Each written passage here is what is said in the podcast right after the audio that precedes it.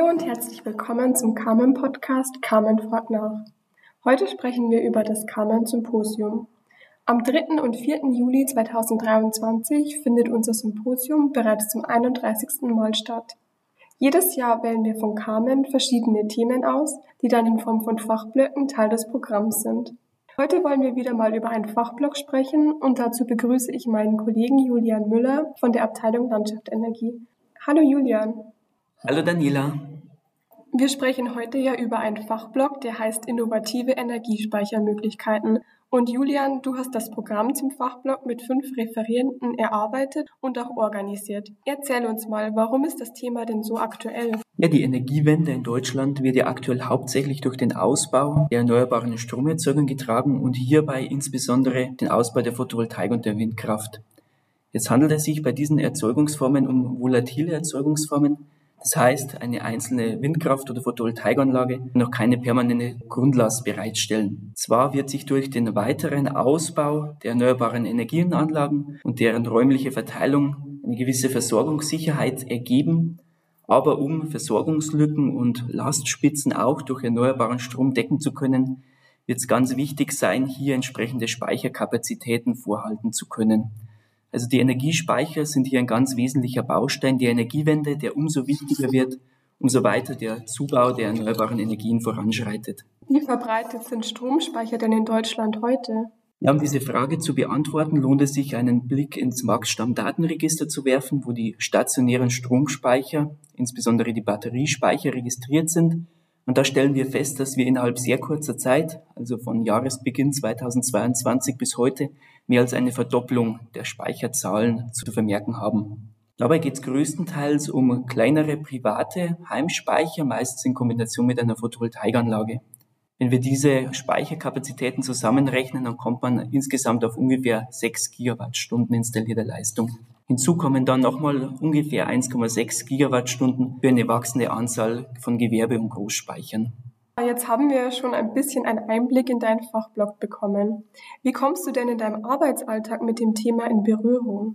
Durch den starken Zubau der Photovoltaik, den wir in jüngerer Zeit erfahren, kommen bei uns sehr viele Anfragen, auch hinsichtlich der Speicherung von diesem PV-Strom, insbesondere in den Bereichen für private Wohngebäude und auch in der Landwirtschaft. Wie lassen sich hier Speichersysteme integrieren? Aber auch nehmen die Nachfragen immer mehr zu, wie man den Speicher für industrielle und gewerbliche Anwendungen einsetzen kann.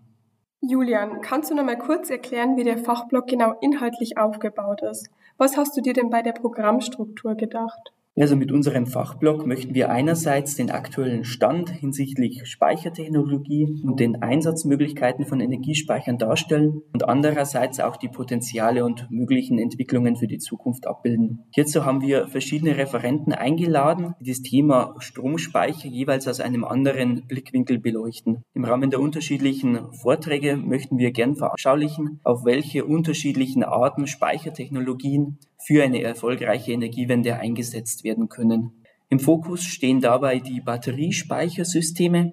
Daneben haben wir aber auch ein Beispiel, wie man erneuerbaren Strom in Form von industrieller Prozesswärme bevorraten kann. Ein Teil vom Fachblock wird auch das Thema Einsatzbereiche und Vermarktungsmöglichkeiten bei Gewerbe- und Großspeichern sein. Wo siehst du denn hier die Potenziale oder ja auch gewisse Chancen? Einen das Thema Gewerbespeicher. Das ist besonders dort für Unternehmen interessant, die mit hohen Energiekosten zu rechnen haben. Für Unternehmen ist besonders wichtig, dass sie die Stromkosten möglichst niedrig und andererseits auch langfristig planbar machen. Erneuerbare Energienanlagen wie Photovoltaikanlagen können hier einen wesentlichen Beitrag leisten. Stromspeicher bieten hier zusätzlich die Möglichkeit, den Fremdbezug von Netzstrom zum Beispiel zu reduzieren oder auch Lastspitzen zu reduzieren. Das Thema ist also in Zeiten steigender Energiepreise sehr präsent. Andererseits wird es auch immer wichtiger werden, zu welchen Zeiten bzw. zu welchen momentanen Börsenstrompreisen die Netzeinspeisung aus erneuerbare Energienanlagen erfolgt. Energiespeicher bieten hier das Potenzial, die Netzeinspeisung entsprechend der Nachfrage bereitzustellen und ins öffentliche Netz zu leiten und damit die Vermarktungspotenziale zu erhöhen. Dadurch wird auch das öffentliche Netz entlastet, also ein Thema, das mit dem fortschreitenden Ausbau der erneuerbaren Energien immer wichtiger wird. Ein anderer Vortrag beschäftigt sich mit bidirektionalem Laden und Vehicle to Grid. Worum geht es denn bei diesem Vortrag? Wir haben ja jetzt bisher hauptsächlich die stationären Speicher besprochen. Allerdings haben wir auch eine relevante Speicherkapazität in mobilen Speichern, also die Fahrzeugspeicher, die durch äh, die zunehmende Verbreitung der Elektromobilität eine immer weiter zunehmende äh, Speicherkapazität zur Verfügung stellen können.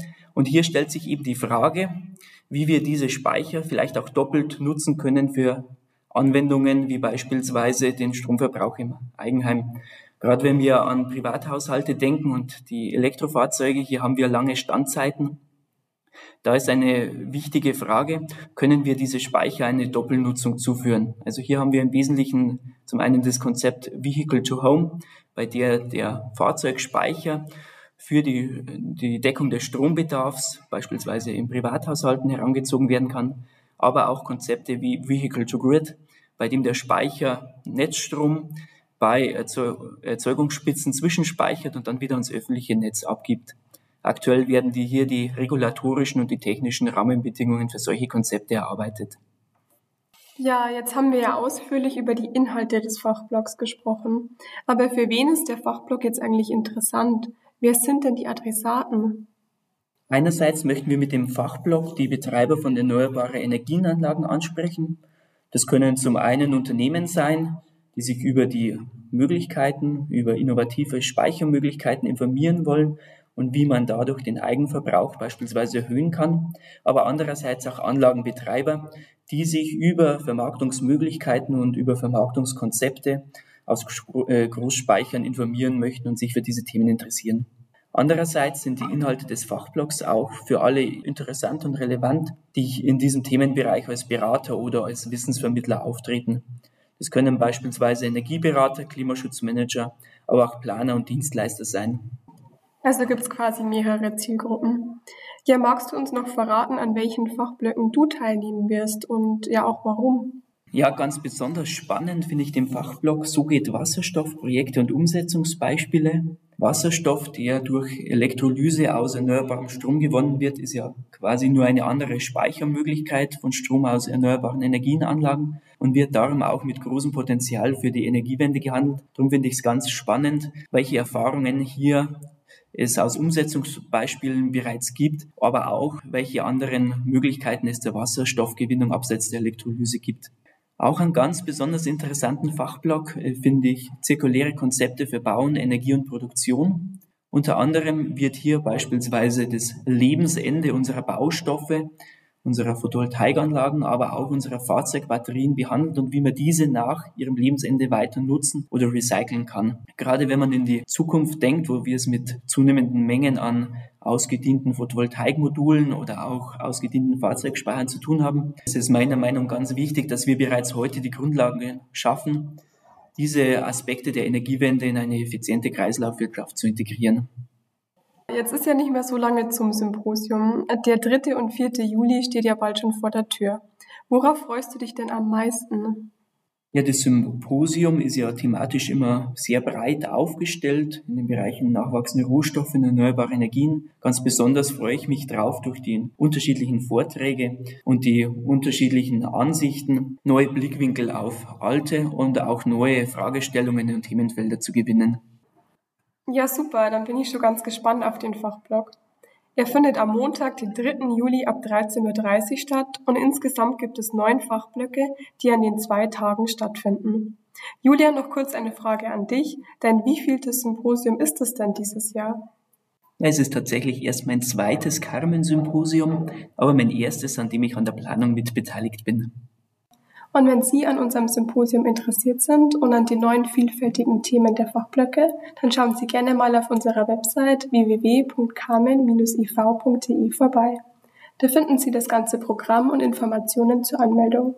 Dann hoffen wir, dass wir Sie am 3. und 4. Juli in Würzburg begrüßen dürfen und sagen Tschüss. Ja, ich bedanke mich auch fürs Zuhören und würde mich freuen, wenn ich Sie bei unserem Fachblog begrüßen darf.